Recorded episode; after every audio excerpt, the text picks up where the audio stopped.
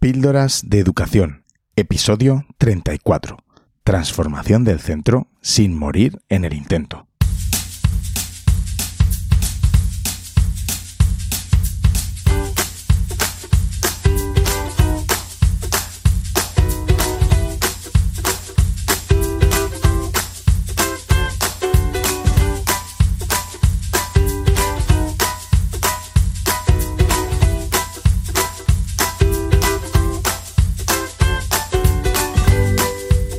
Estás escuchando Píldoras de Educación, un podcast sobre innovación y cambio educativo. Soy David Santos. Juntos podemos mejorar la educación un poco cada día. ¿Me acompañas?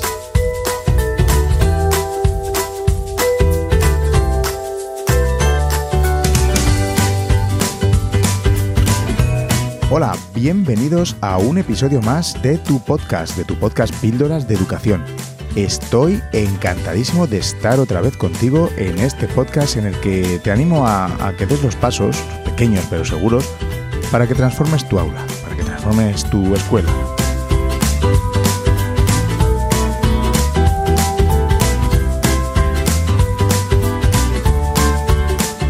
Primero quería comentarte que, como ya sabes, el podcast fue nominado a los Latin Podcast Awards en tres categorías como fueron la mejor, el mejor podcast de, España, mejor podcast de educación y mejor podcast en la categoría general. Finalmente no hubo suerte y bueno, pues no pude llevarme ninguno de los galardones, pero ¿sabes qué? Como ya dije, la misma nominación para mí ya es el premio. ¿Quién me iba a decir a mí que me iba a ver en una nominación cuando empecé con, con el podcast? Vamos, ni en mis mejores sueños. Además, hay algo que tengo que los ganadores, los que, los que se han ganado los premios no, no tienen, pero vamos, ni de lejos. Y es esta fantástica audiencia, estos geniales oyentes. Así que, para vosotros, todo mi reconocimiento. Muchas, muchas gracias de corazón. Además, me ha encantado desvirtualizaros a algunos de, mis oyentes y poner cara a muchos de vosotros en, bueno, pues en los distintos eventos a los que he tenido ocasión de ir en las últimas semanas. Por ejemplo, estuve en el evento Just Edu en Madrid con los amigos de Just Keynote, genial evento, la verdad. Estuve como asistente y, el 19 de octubre estuve en, en Mallorca en el evento IBTAC 19 dando una ponencia, que bueno, pues es el motivo del episodio de hoy.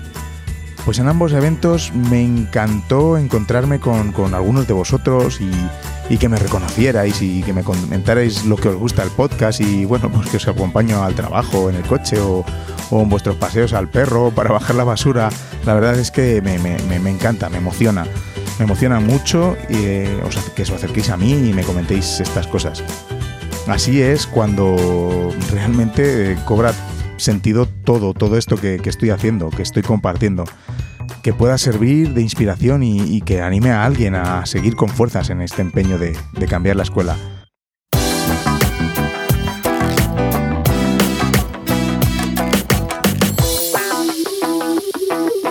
Píldora de educación con David. Y con vosotros Oyentes, continúo con vuestros comentarios, tanto en las redes sociales como en la web píldorasdeeducación.com y bueno, con las valoraciones que me dejáis en Apple Podcast o en las distintas apps donde, donde me escucháis. Voy a comenzar con las valoraciones de 5 estrellas que me habéis dejado en Apple Podcast en, estas últimas semanas. Eh, bueno, es un nombre que, que son todo consonantes, así que es impronunciable. Pero bueno, esta persona comenta, enhorabuena, me encanta tu podcast y sigo todo o casi todo lo que haces. Me encanta seguir formándome, pero me gustaría saber cómo haces para entrar en razón a esa gente que se niega al cambio, a esos que siguen pensando que la educación es en casa y que la escuela está para transmitir conocimientos. A veces me resulta demasiado cansino la gente que juzga la educación sin tener idea y no razona sobre la realidad en la que vivimos y viven nuestros alumnos. Gracias y estoy deseando escuchar más. Pues muchísimas gracias, quien quiera que seas.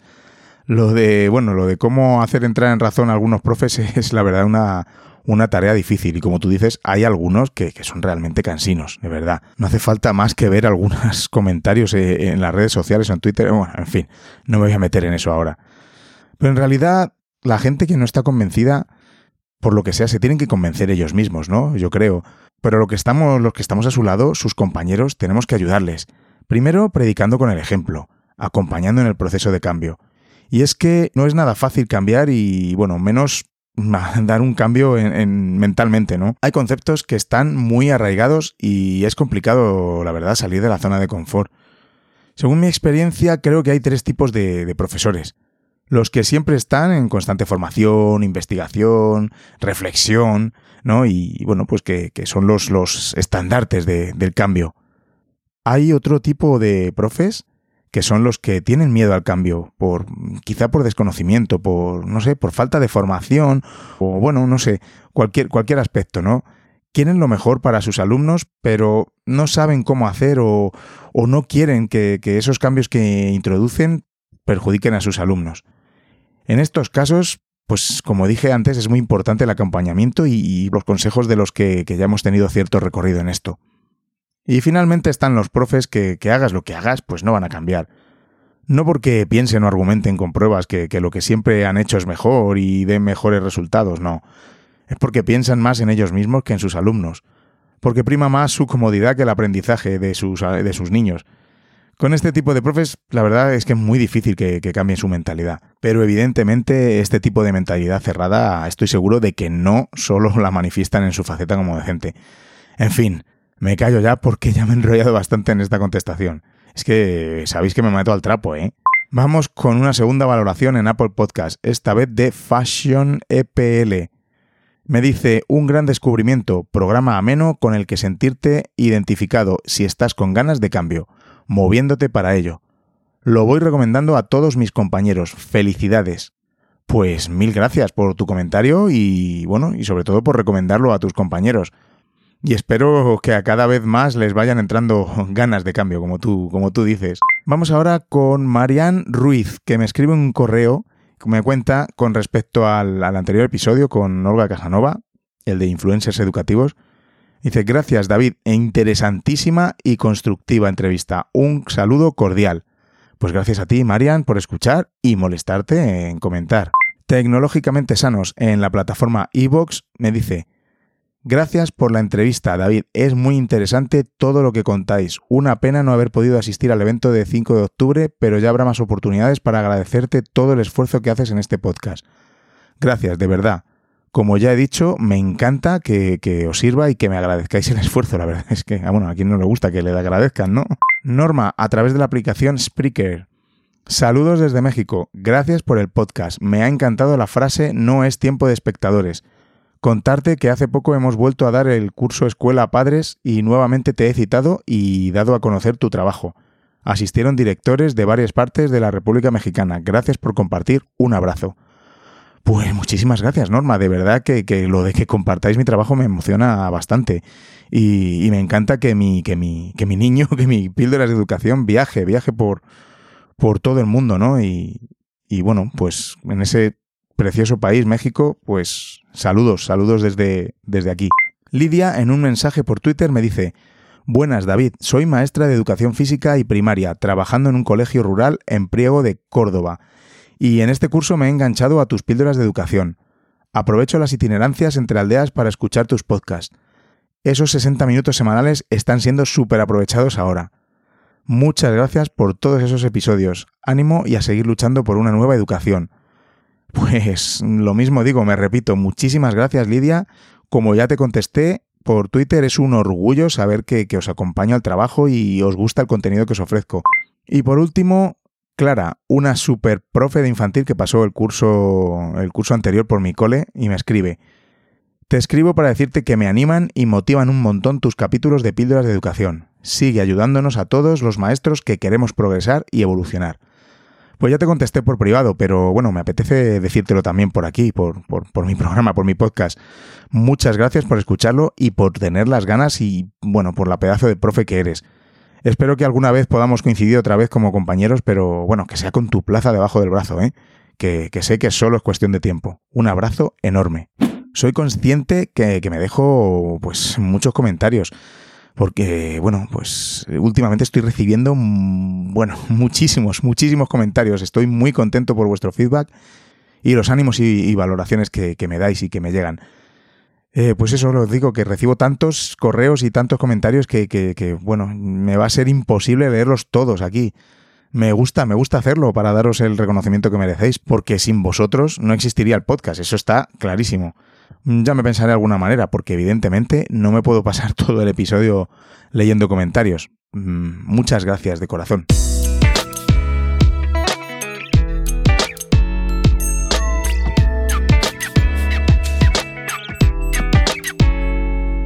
El sábado 19 de octubre tuve el placer de acudir a Palma de Mallorca a la jornada IBETAC 19, que es la segunda edición, la segunda vez que se celebra. Me invitaron a dar una ponencia.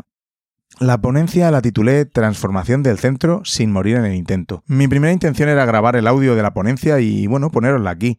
Pero me lo pensé mejor y he decidido hacer un episodio sobre el contenido de la ponencia, porque, bueno, mm, la ponencia era algo más dinámica, era e-, es distinto, ¿no? Era distinto a la grabación de un podcast. Y aunque voy a traer eh, más o menos el mismo contenido que dije, eh, no puede ser, no puede ser igual. Ahí me presenté tranquilamente, en fin, bueno. Eh, voy a cambiar un poco y, quizá diga otras cosas distintas. Así que si estuviste en IBETAC, pues genial, porque así puedes escuchar lo que me quedó por decir por la falta de tiempo o, bueno, o las cosas que se me van ocurriendo a última hora. Antes de empezar, dar las gracias a, todos los miembros de la organización de la jornada porque la verdad es que salió de fábula y con unos talleristas de un nivel alucinante. Seguramente ya te lo habré dicho más de una vez, pero te recomiendo encarecidamente que acudas a alguno de este tipo de eventos que, educativos que se celebran durante el año.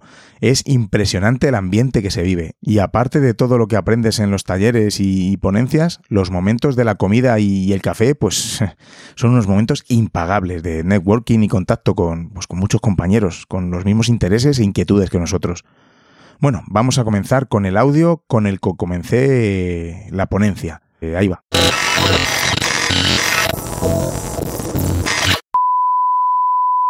Atención. Esta ponencia es sobre innovación, cambio educativo y transformación de los centros.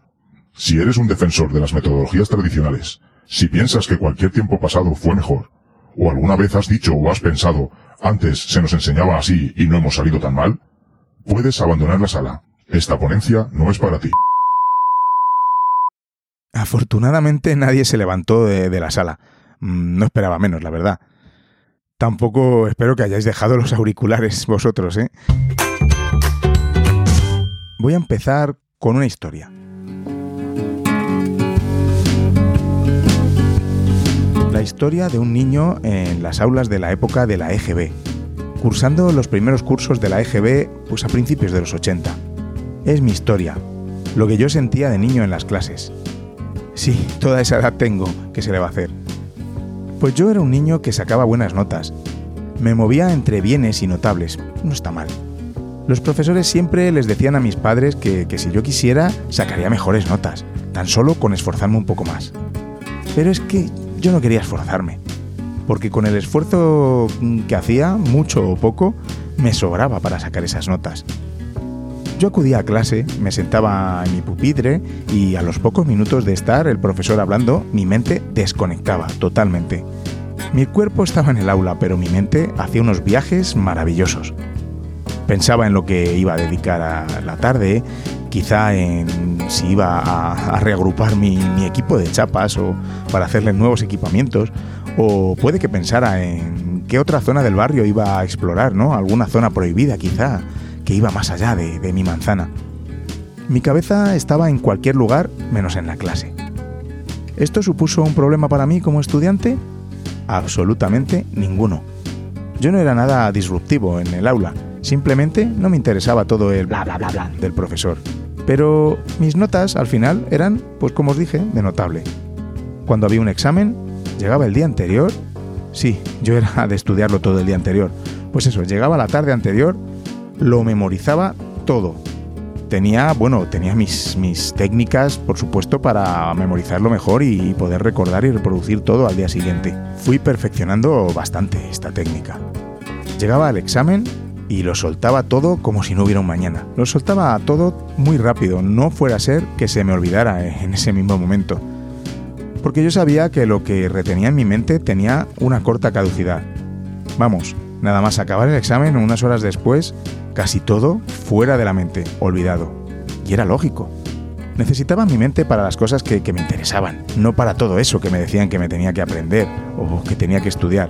Simplemente no le encontraba la utilidad en mi vida. Así que todo ese esfuerzo del profesor preparándose su clase, porque supongo que se la preparaba meticulosamente para contarla de la mejor manera. Y mi tarde perdida para poder complacer a todos con un notable para qué. Aprendizaje, lo que se dice aprendizaje, pues no había ni un ápice. Y esto se repetía una y otra vez, curso tras curso, año tras año, en el instituto, en la universidad e incluso en la oposición. ¿Se puede decir que he aprendido algo? Hombre, pues sí, en el cole he aprendido cosas, por supuesto, porque cómo no. Pero cuando más he aprendido ha sido cuando he aprendido las cosas que yo quería aprender o estaba motivado para ello. Aquí voy a citar ahora a Juanjo Vergara, que dice, solo se aprende lo que emociona, solo se enseña lo que seduce. Y es que el niño aprende porque quiere y cuando quiere, y no cuando nosotros, los docentes, queremos. Así que, ¿por qué no creamos el ambiente en nuestras aulas para que los alumnos quieran aprender? Desde luego, si te tiras hablando toda la sesión, seguramente a muchos les pase lo que a mí en el colegio, que pasaban de profesor y de toda su gran sabiduría. Pero bueno, esta es solo mi historia, que será diferente a la de todos vosotros, o alguno quizá encuentre algunas similitudes, no sé, ya me contaréis.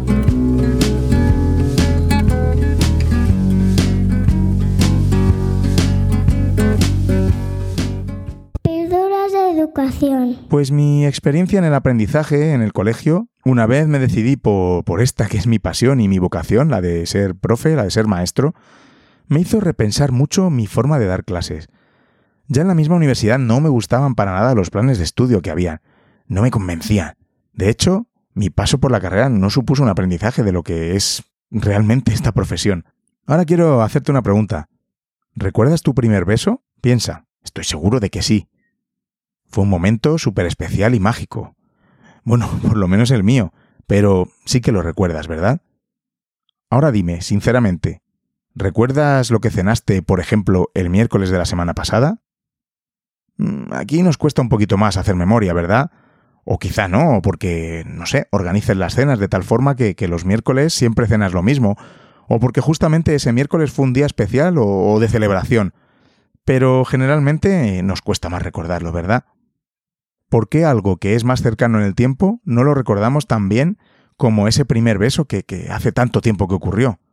O bueno, o lo mismo no, no lo sé. Pues simplemente porque supuso un momento mágico para nosotros, una verdadera experiencia, que vivimos intensamente y que perdurará en nuestro cerebro, en este caso, para siempre.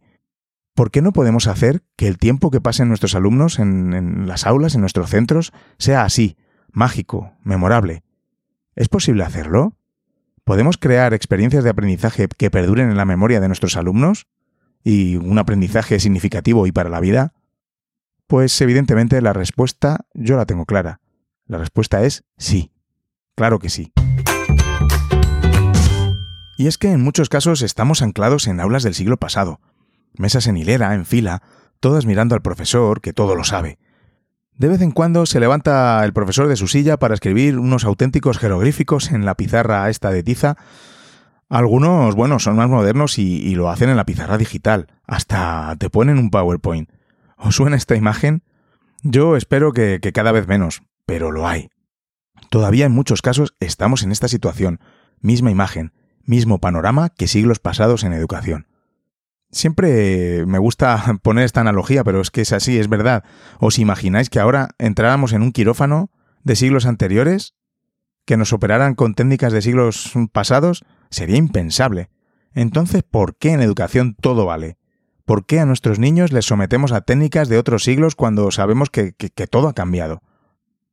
Pero realmente eh, me gusta ser optimista aquí eh, aunque a veces despotrique un poquito, sobre todo aquí en mi podcast. Pero no, de verdad yo creo que estamos viviendo una revolución en la educación como hace años no se ha visto. Llevo 20 años trabajando en, educación, en los colegios, y nunca he visto el movimiento que está habiendo estos últimos años. Estamos viviendo, yo creo, una primavera educativa. Y tenemos la suerte y el privilegio de estar viviéndolo ahí, en primera persona. Así que no nos queda otra que disfrutarlo, Así que bueno, pues te lo digo, eso, eso mismo te digo, disfrútalo.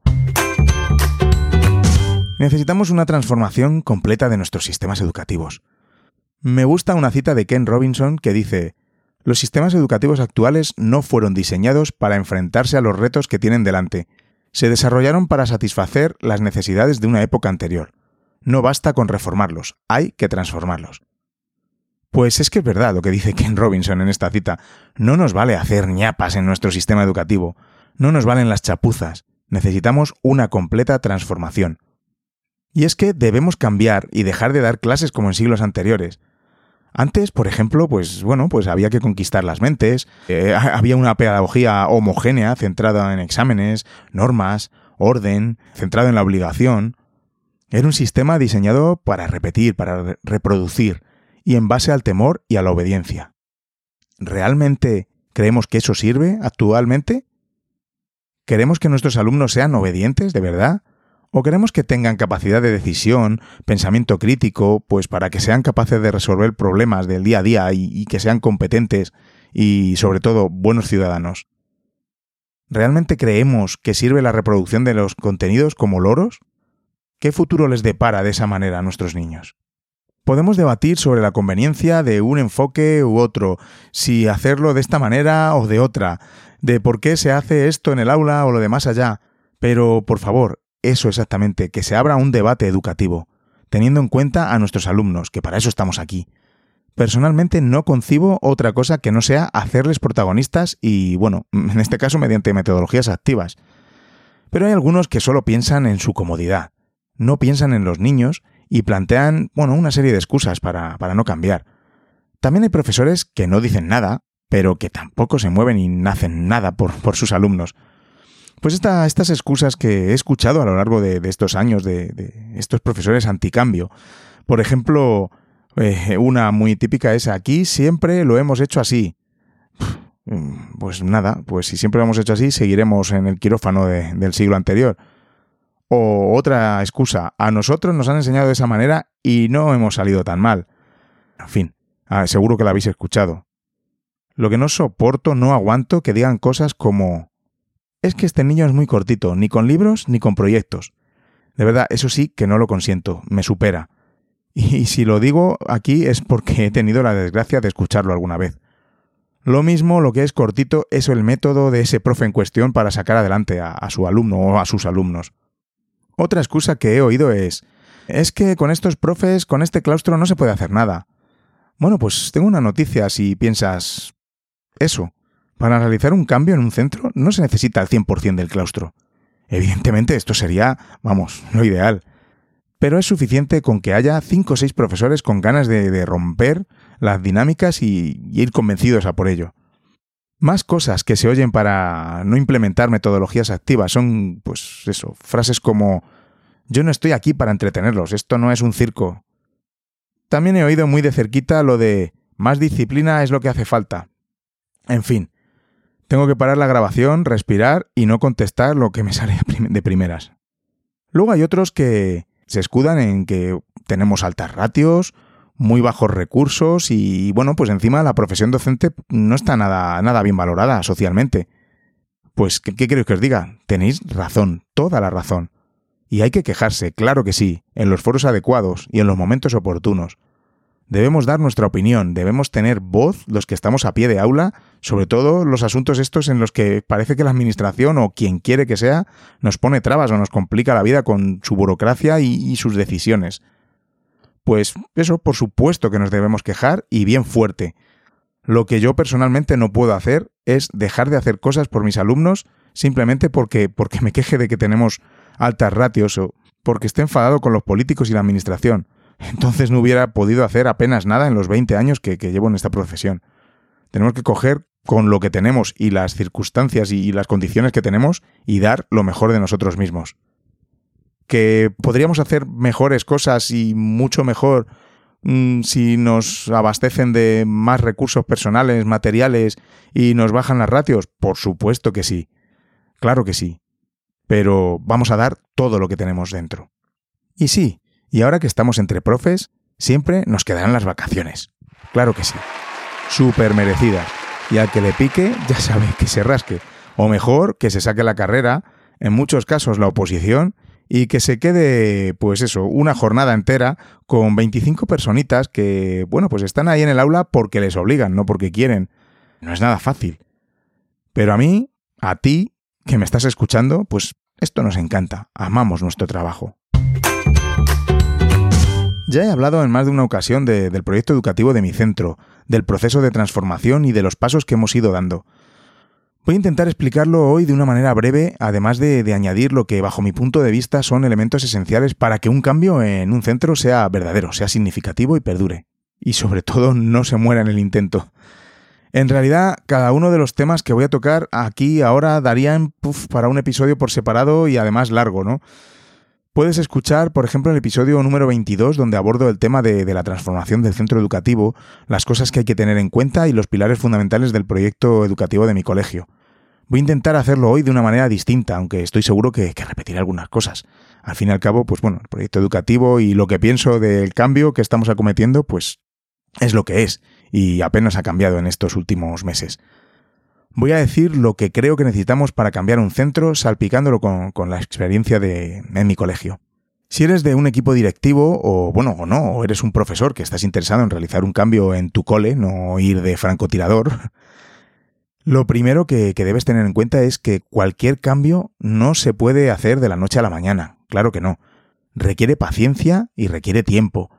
Los procesos de cambio, aunque a algunos no nos guste y no tengamos paciencia, como es mi caso, deben ser paulatinos, deben ser pasito a pasito. Debemos dar pasitos cortos pero seguros. De esta forma nos aseguraremos de llegar a la mayor parte de, de los profesores del claustro. En este momento en mi colegio lo que hemos implementado poco a poco ahora mismo se ha vuelto algo pues que no se cuestiona, el cómo comenzar los proyectos, por ejemplo, la organizar los grupos cooperativos, bueno, y muchas cosas más que al principio parecían impensables y, bueno, pues habría muchísimo debate.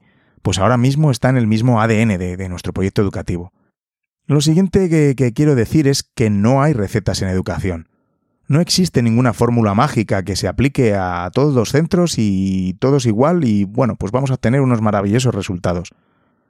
Lo que te cuente yo que, que, he hecho en mi centro, quizá en tu centro, pues no puedas aplicarlo al pie de la letra o puedas coger esta pequeña cosa y aplicarlo.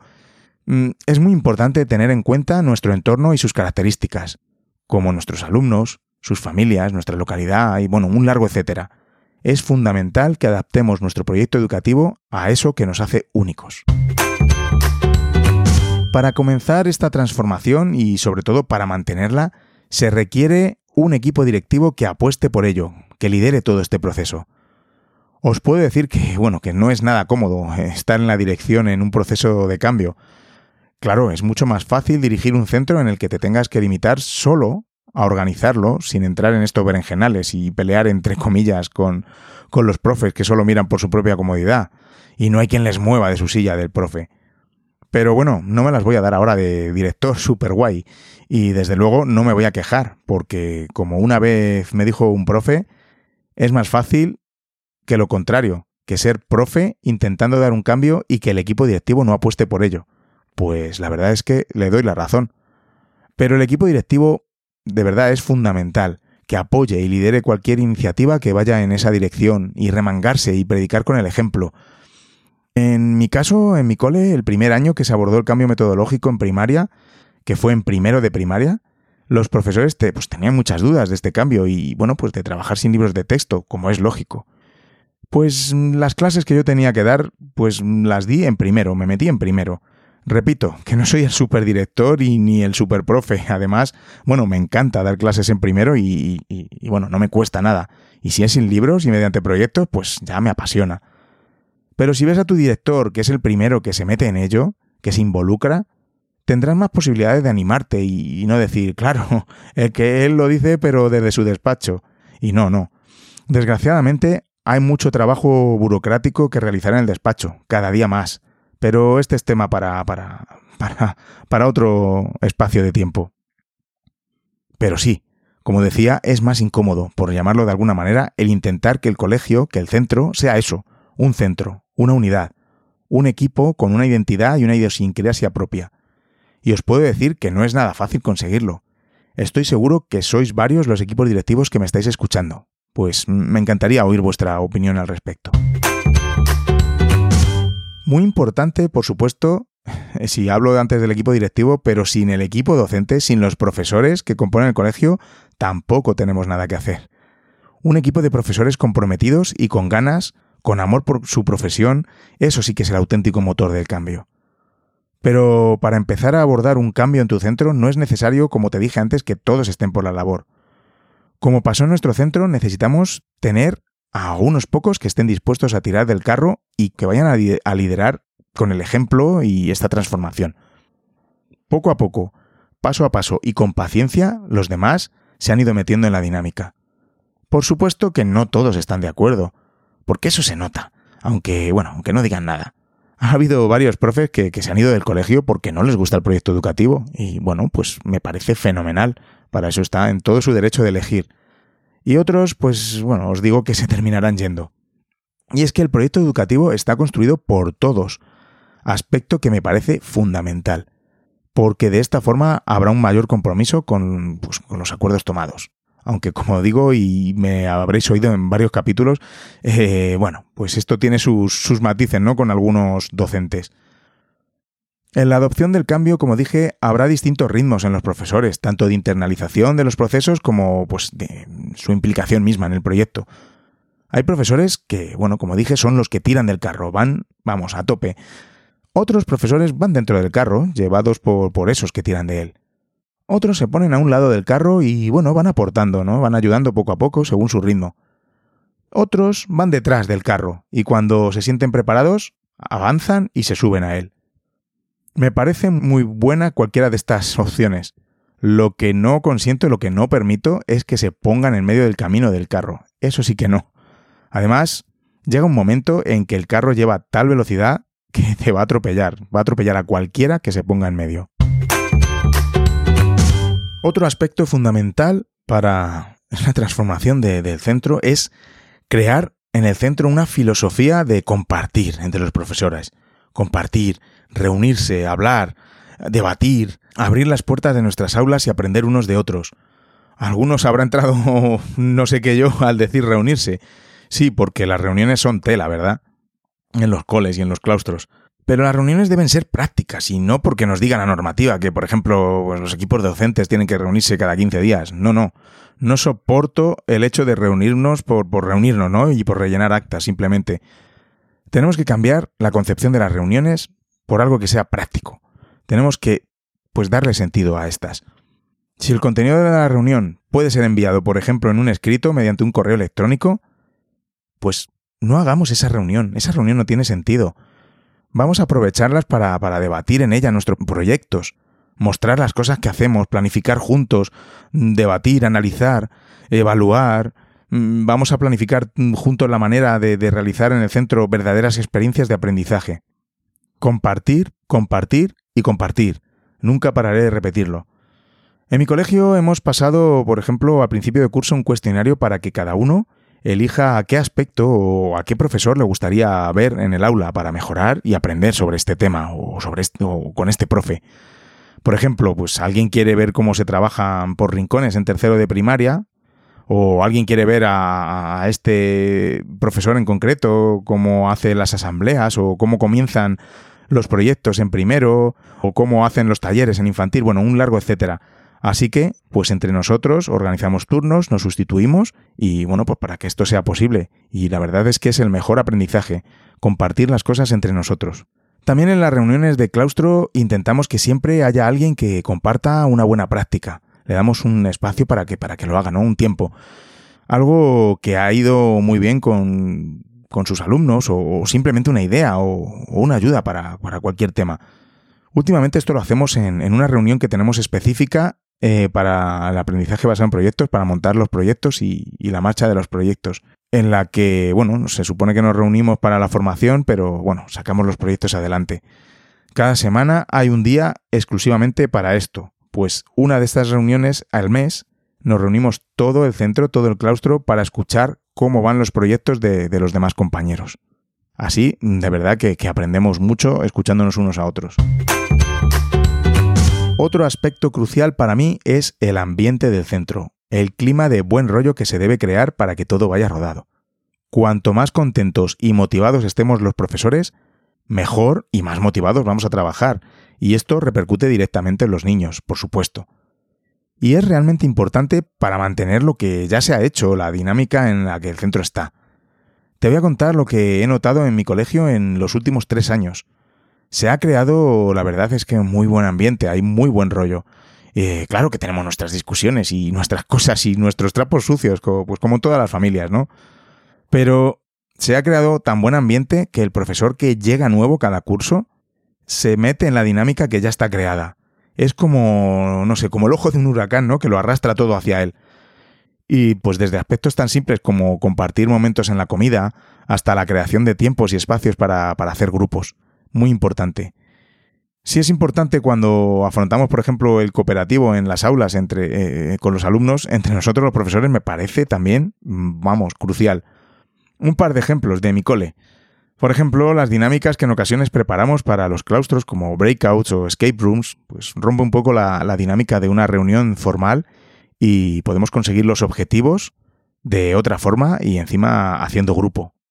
Cada año pues nos inventamos algún tipo de actividad en la que participamos todos en el centro, pues como por ejemplo el curso pasado elegimos cada profesor nuestra canción favorita, lo pusimos en, un formulario y teníamos que adivinar qué canción pertenecía a qué profesor. Pasamos un CD a todos o, bueno, en realidad era una carpeta de, del Drive con todos los MP3 con las canciones de, que habíamos elegido todos los profes y teníamos que elegir, tenemos que adivinar cuál era la canción que cada uno había elegido. Dimos hasta premios.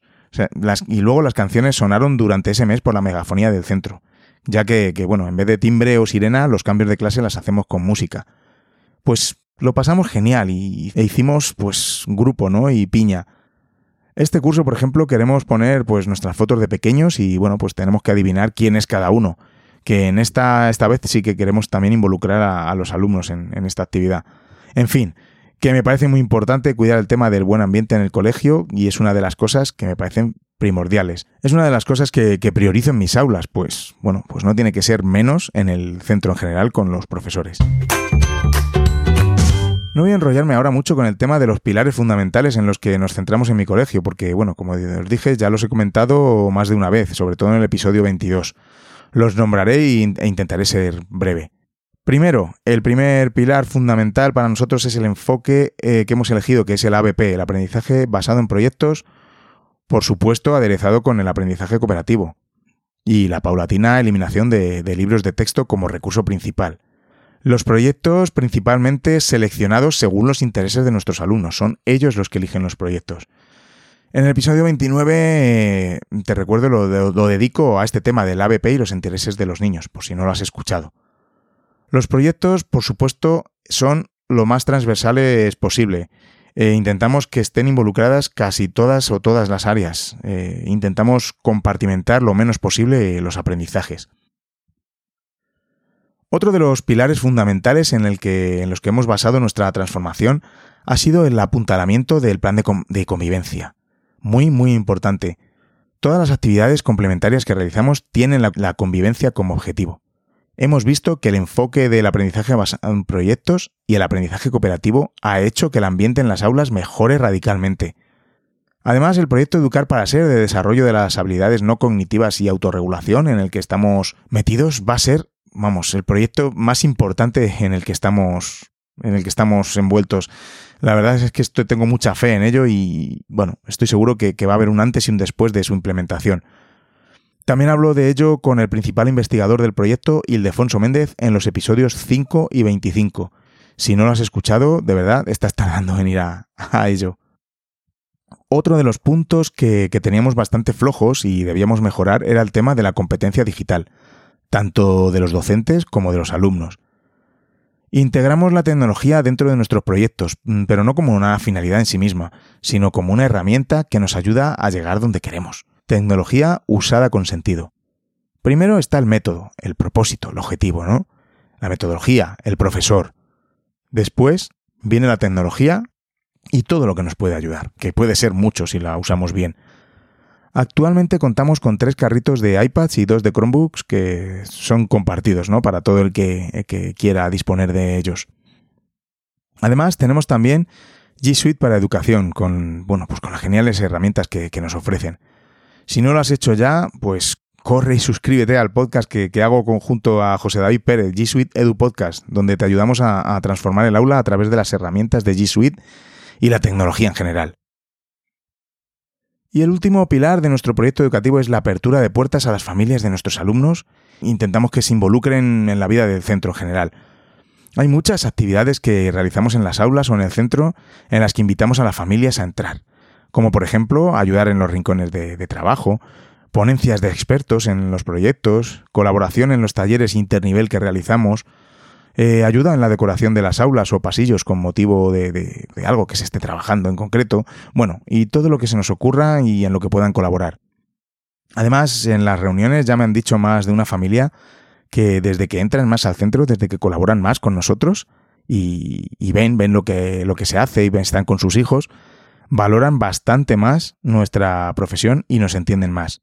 Lo que contribuye también a, un, un, mejor ambiente y un mejor, una mejor relación con, con, con las familias de, de nuestros alumnos, que también es fundamental.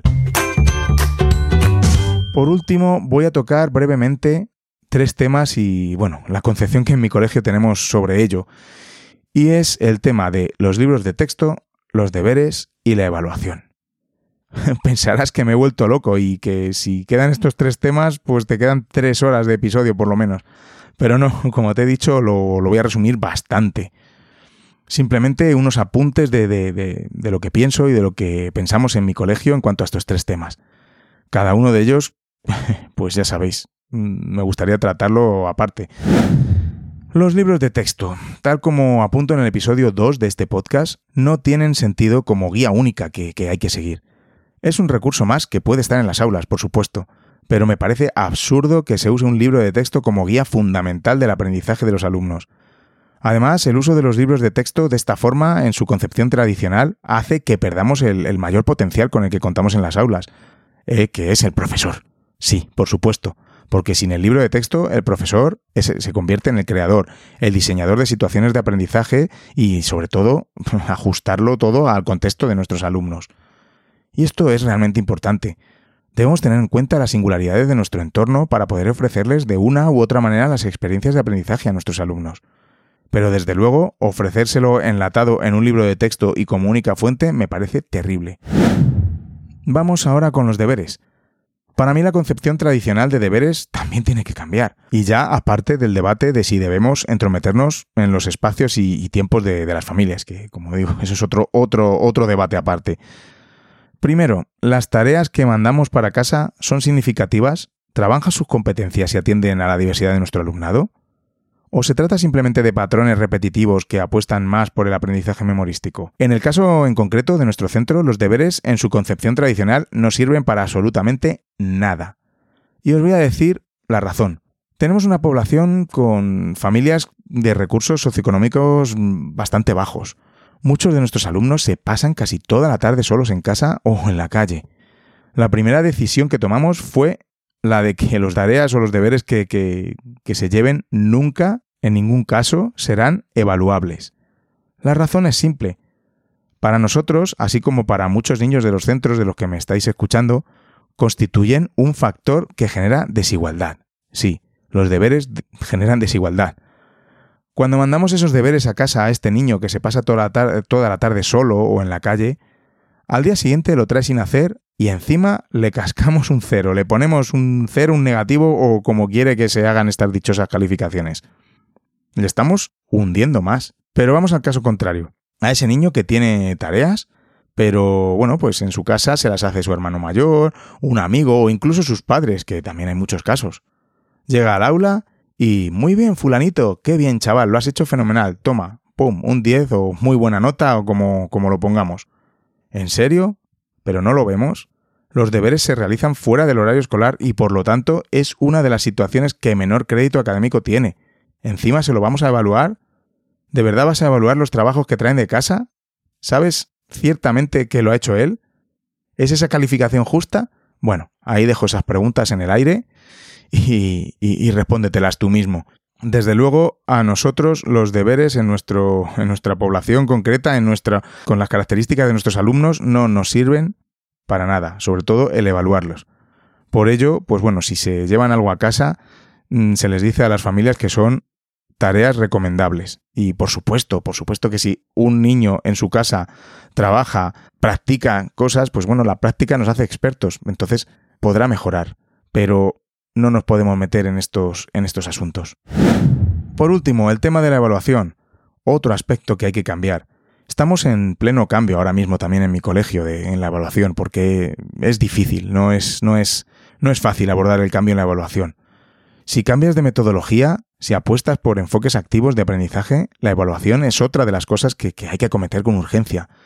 Quiero hacer un episodio exclusivo sobre evaluación, que llevo tiempo arrastrándolo y al final no, no, no lo hago. Tan solo un par de pinceladas en este. Lo primero es que evaluar no es lo mismo que calificar. Calificar, poner una nota, es etiquetar. Y la evaluación debe suponer una reflexión, tanto para el profesor como para los alumnos. No podemos medir el aprendizaje de los alumnos tan solo con pruebas escritas, como son los exámenes. No digo que no tengamos que hacer exámenes, pero nunca puede constituir el eje principal de nuestra evaluación, porque en el examen no se plasma el aprendizaje y el recorrido que ha hecho el alumno por él mismo. Contamos con muchas más herramientas para poder recoger evidencias a lo largo del curso, pues del aprendizaje de los alumnos. Y sobre todo, y muy importante, el involucrarles a ellos en la evaluación, en la reflexión de lo que están haciendo. Porque las calificaciones para ellos vienen impuestas desde fuera, y es que es así, vienen impuestas por el profesor. Ellos no tienen nada que decir al respecto. Y evidentemente una competencia en algo en concreto no se puede medir en un examen escrito, por mucho que se empeñen los señores que se inventan las pruebas externas para pasar en los centros aquí en España cada curso, que lo que hacen es etiquetar y señalar a los colegios. Puf, otro tema que da para horas de debate. Pero lo voy a dejar aquí, que ya ha salido un episodio bastante extenso.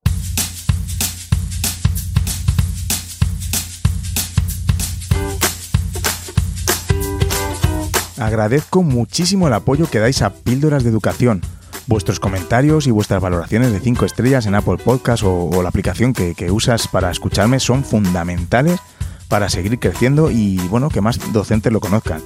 Y sobre todo, como me han dicho algunos oyentes, si lo compartes con algún profe, con algún compañero, háblales del podcast, por supuesto si te gusta. Bueno, si no te gusta no habrás llegado hasta aquí. Eso para mí es fundamental. Gracias, muchas gracias. Recuerda que también puedes pasarte a escuchar el podcast que hago junto a José David Pérez, G Suite Edu Podcast, que bueno, sale quincenalmente, pues cada dos lunes. Y si estás interesado en temas de productividad, organización personal y tecnología, pues te cuento mis progresos y los pinitos que voy haciendo en ello en mi podcast Beta Permanente. Recuerda que puedes encontrarme tanto en Instagram como en Twitter como arroba davidsantos-a y que puedes dejar también tus comentarios en la entrada del episodio en píldorasdeeducación.com. Muchas gracias por acompañarme un episodio más. Nos escuchamos muy pronto en un nuevo episodio.